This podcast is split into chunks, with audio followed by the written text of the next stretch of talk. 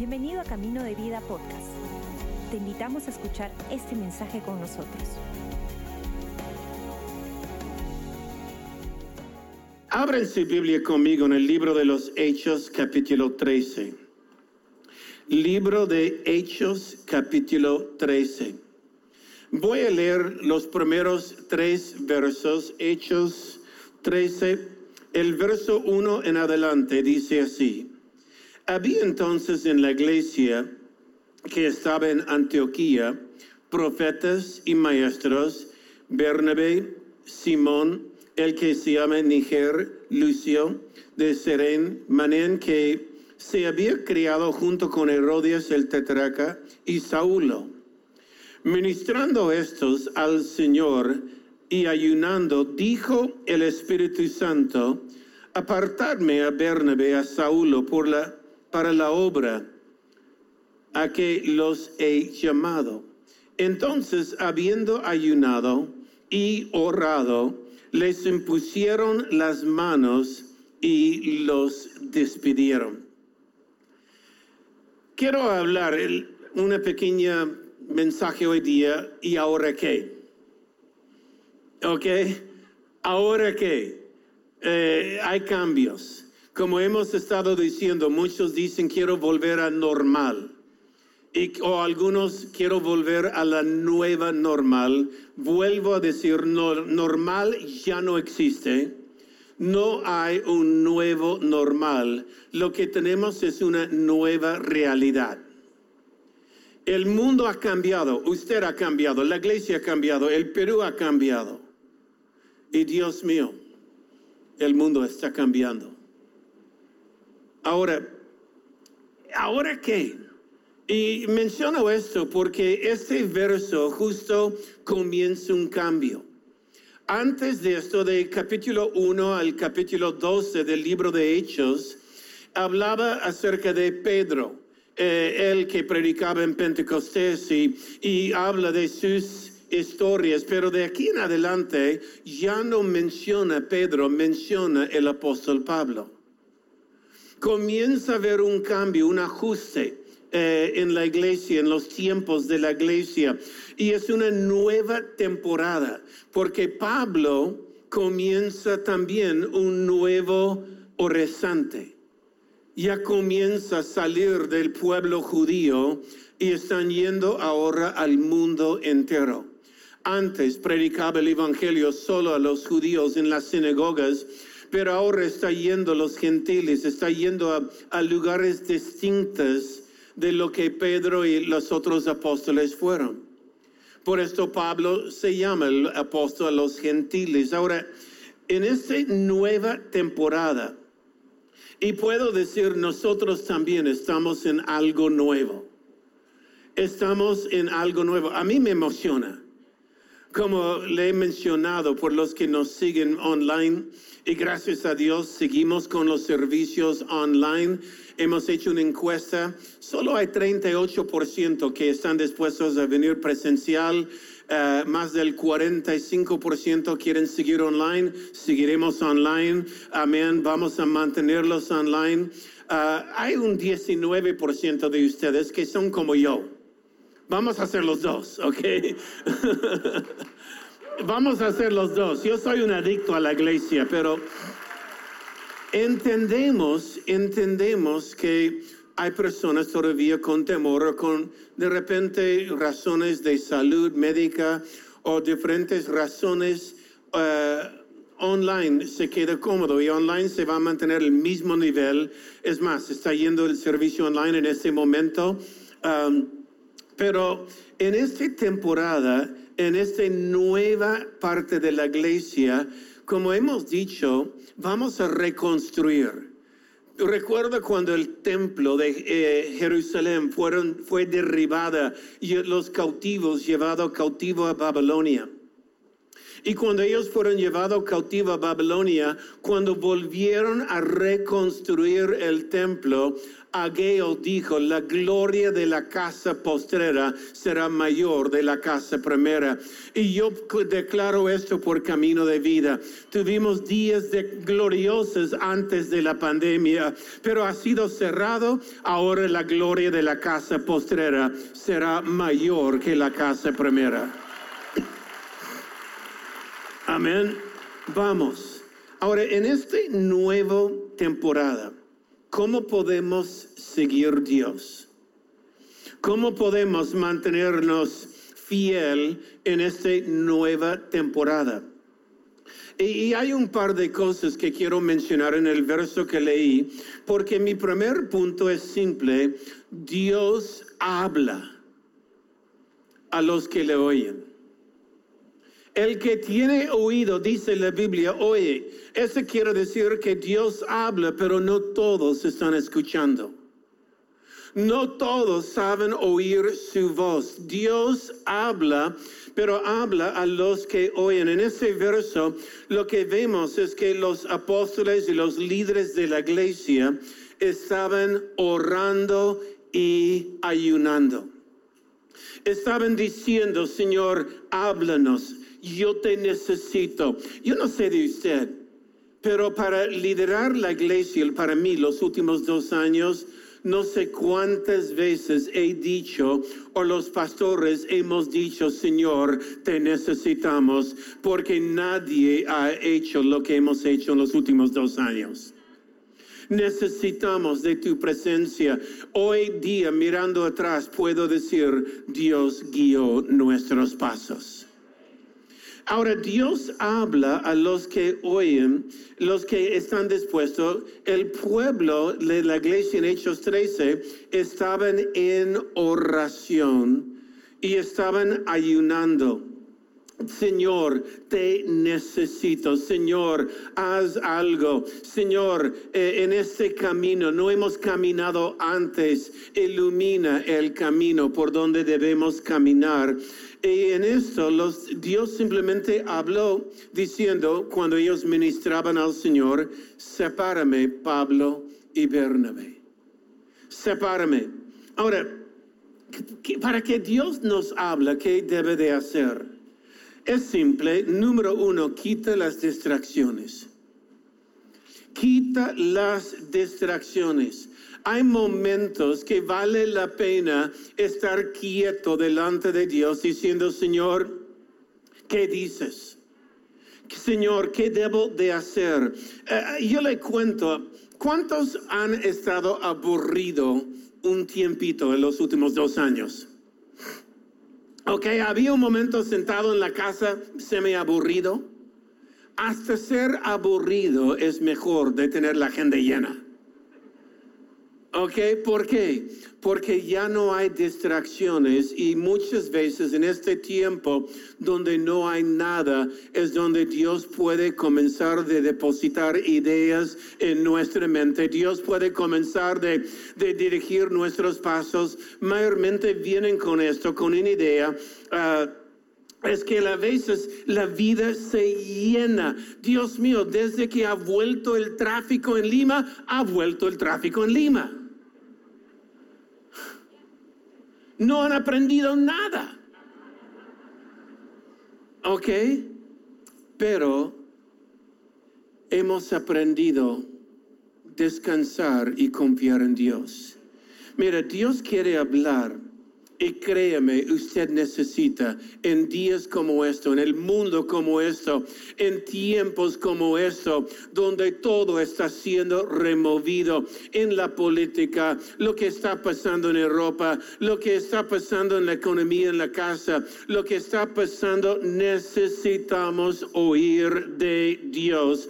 En otras palabras, no puedes correr con tu vida sin Él. Lo necesita. Ya se ha dado cuenta muchos de ustedes qué sucede cuando usted hace la vida como usted le parece. No le ha salido tan bien, ¿no?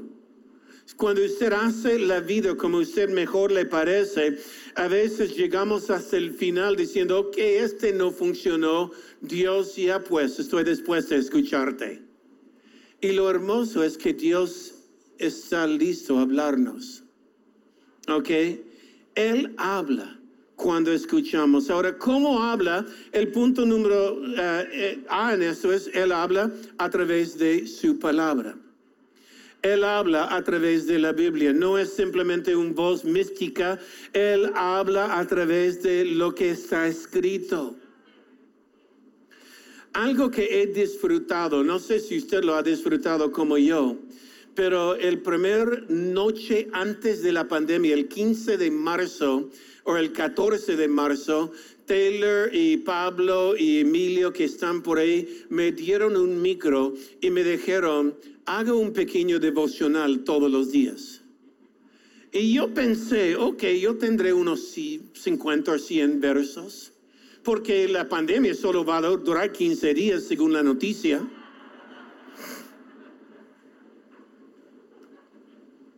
Ya estoy en casi 700 días.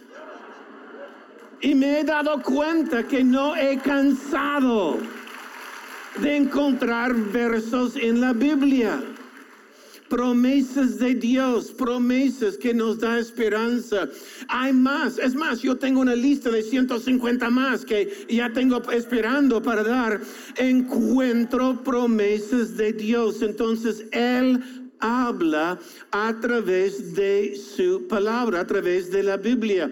Él ha escrito un libro de sabiduría y él ha puesto su sabiduría en un libro. Léala. Amén. Léala. No me digas que Dios no te habla si no leas la Biblia. Amén. Él quiere hablarte. Ahora, la segunda manera que Él nos habla es a través de consejos sabios. Observa que dije consejos sabios, porque el mundo está lleno de consejos necios. ¿O qué consejos sabios? En otras palabras, Dios nos ha plantado en una comunidad, se llama su novia, su iglesia, su familia. Y yo no sé de usted, pero doy gracias a Dios por la familia de Dios y la iglesia Camino de Vida en este tiempo. Ha sido un par de años complicada, pero ha sido mejor acompañado con ustedes. Amén. Ahora, Dios te ha plantado. Dios nos ha plantado. Y en este tiempo, no es el tiempo de venir a la iglesia como si fuera una tienda. Yo quiero esto, pero no esto. Yo quiero esto, no. Es tiempo de echar raíces. Es una familia. Y cuando echamos raíces, hay amigos nuestros que nos van a hablar.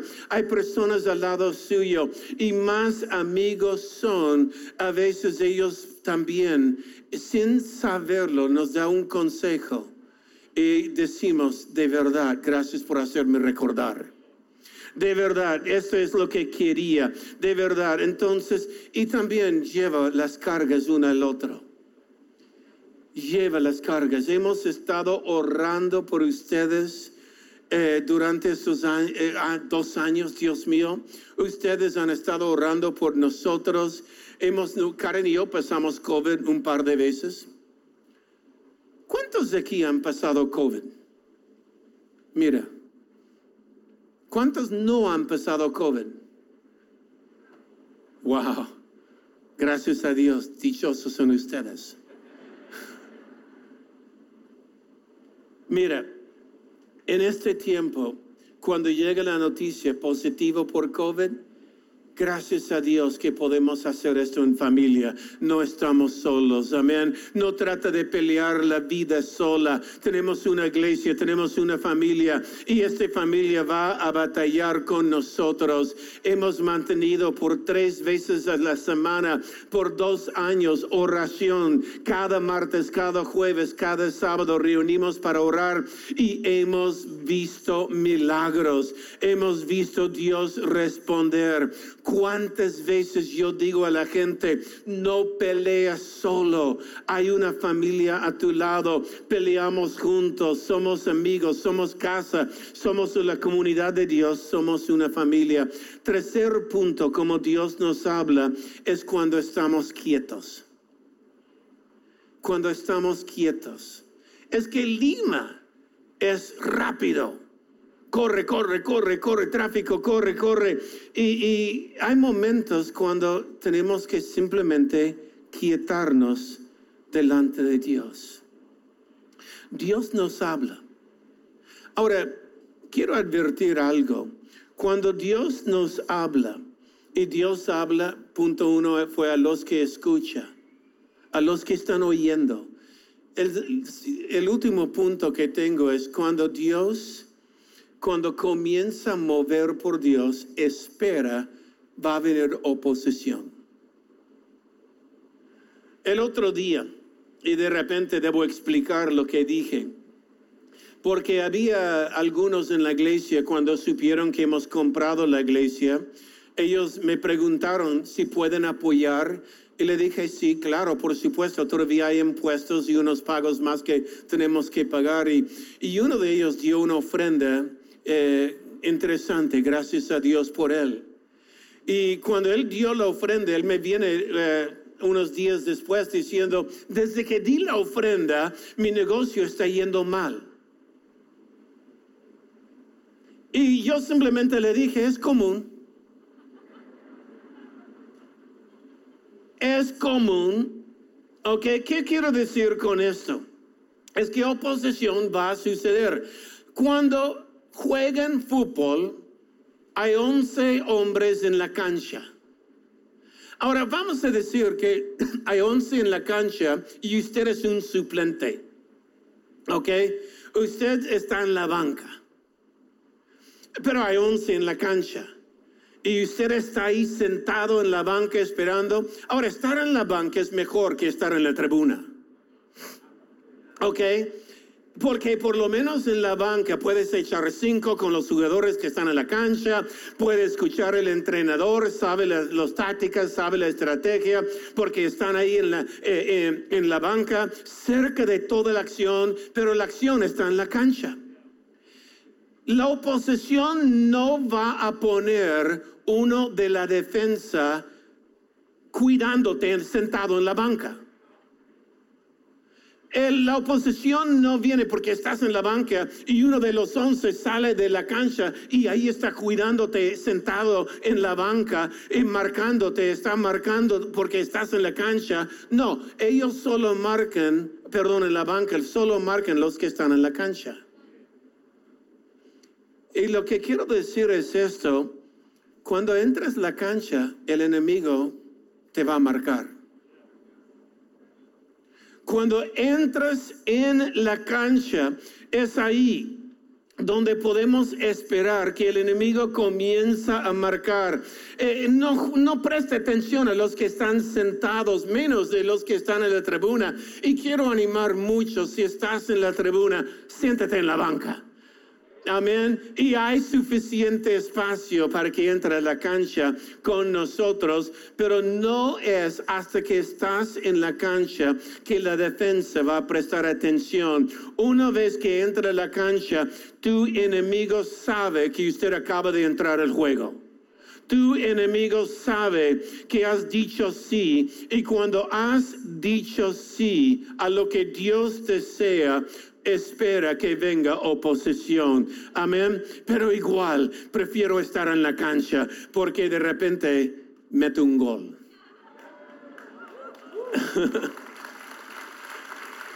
Amén. Ahora, para ir cerrando esto, entiende esto. Sepa, sepa, si dices, heme aquí, Señor, Yo quiero ser usado por ti, quiero bendecir vidas, quiero tocar familias, quiero servir, quiero que me ofrende. Y, y créame, el momento que usted aprende a ofrendar fielmente a Dios, la oposición viene, pero también comienza a vivir por milagros y ver lo que Dios puede hacer, pero espera la oposición, espera que venga. Y, y en esto es lo que estoy diciendo, se trata de seguir siendo fiel a pesar que haya oposición. Es más, yo puedo esperar que venga la oposición. Yo termino en capítulo 13, el verso 52, dice, los discípulos estaban llenos de gozo y del Espíritu Santo. Yo en los últimos dos años por muchos fue difícil pero estamos llenos del gozo y del Espíritu Santo. Amén. Estamos llenos del gozo y del Espíritu Santo. Hemos mantenido en la cancha de otra manera de jugar, pero por la gracia de Dios hemos visto Dios obrar.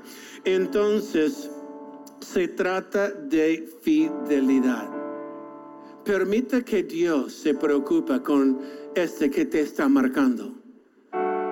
Permita que Dios se preocupe de la oposición cuando viene oposición porque has entrado en la cancha. Y permita que Dios te mantenga con tus ojos puestos en la pelota. Por los que le gusta el fútbol, ¿qué sucede cuando un jugador quita sus ojos de la pelota? Y justo alguien le pasó la pelota. Pero sus ojos estaban mirando la defensa en vez de la pelota. Y la pelota va a su lado. Y perdió la oportunidad. No, mira, mantén tus ojos puestos en Jesús. Mantenga sus ojos puestos en Dios. ¿Por qué? Porque Él es quien va a cuidar del que está marcando su vida. Él que va a cuidar para que su promesa cumple en su vida. Siempre, siempre mantente enfocado en lo que Dios tiene por usted en la vida. Y ahora que no sé, pero la gloria de la casa postrera será mayor de la casa primera. En el nombre de Jesús.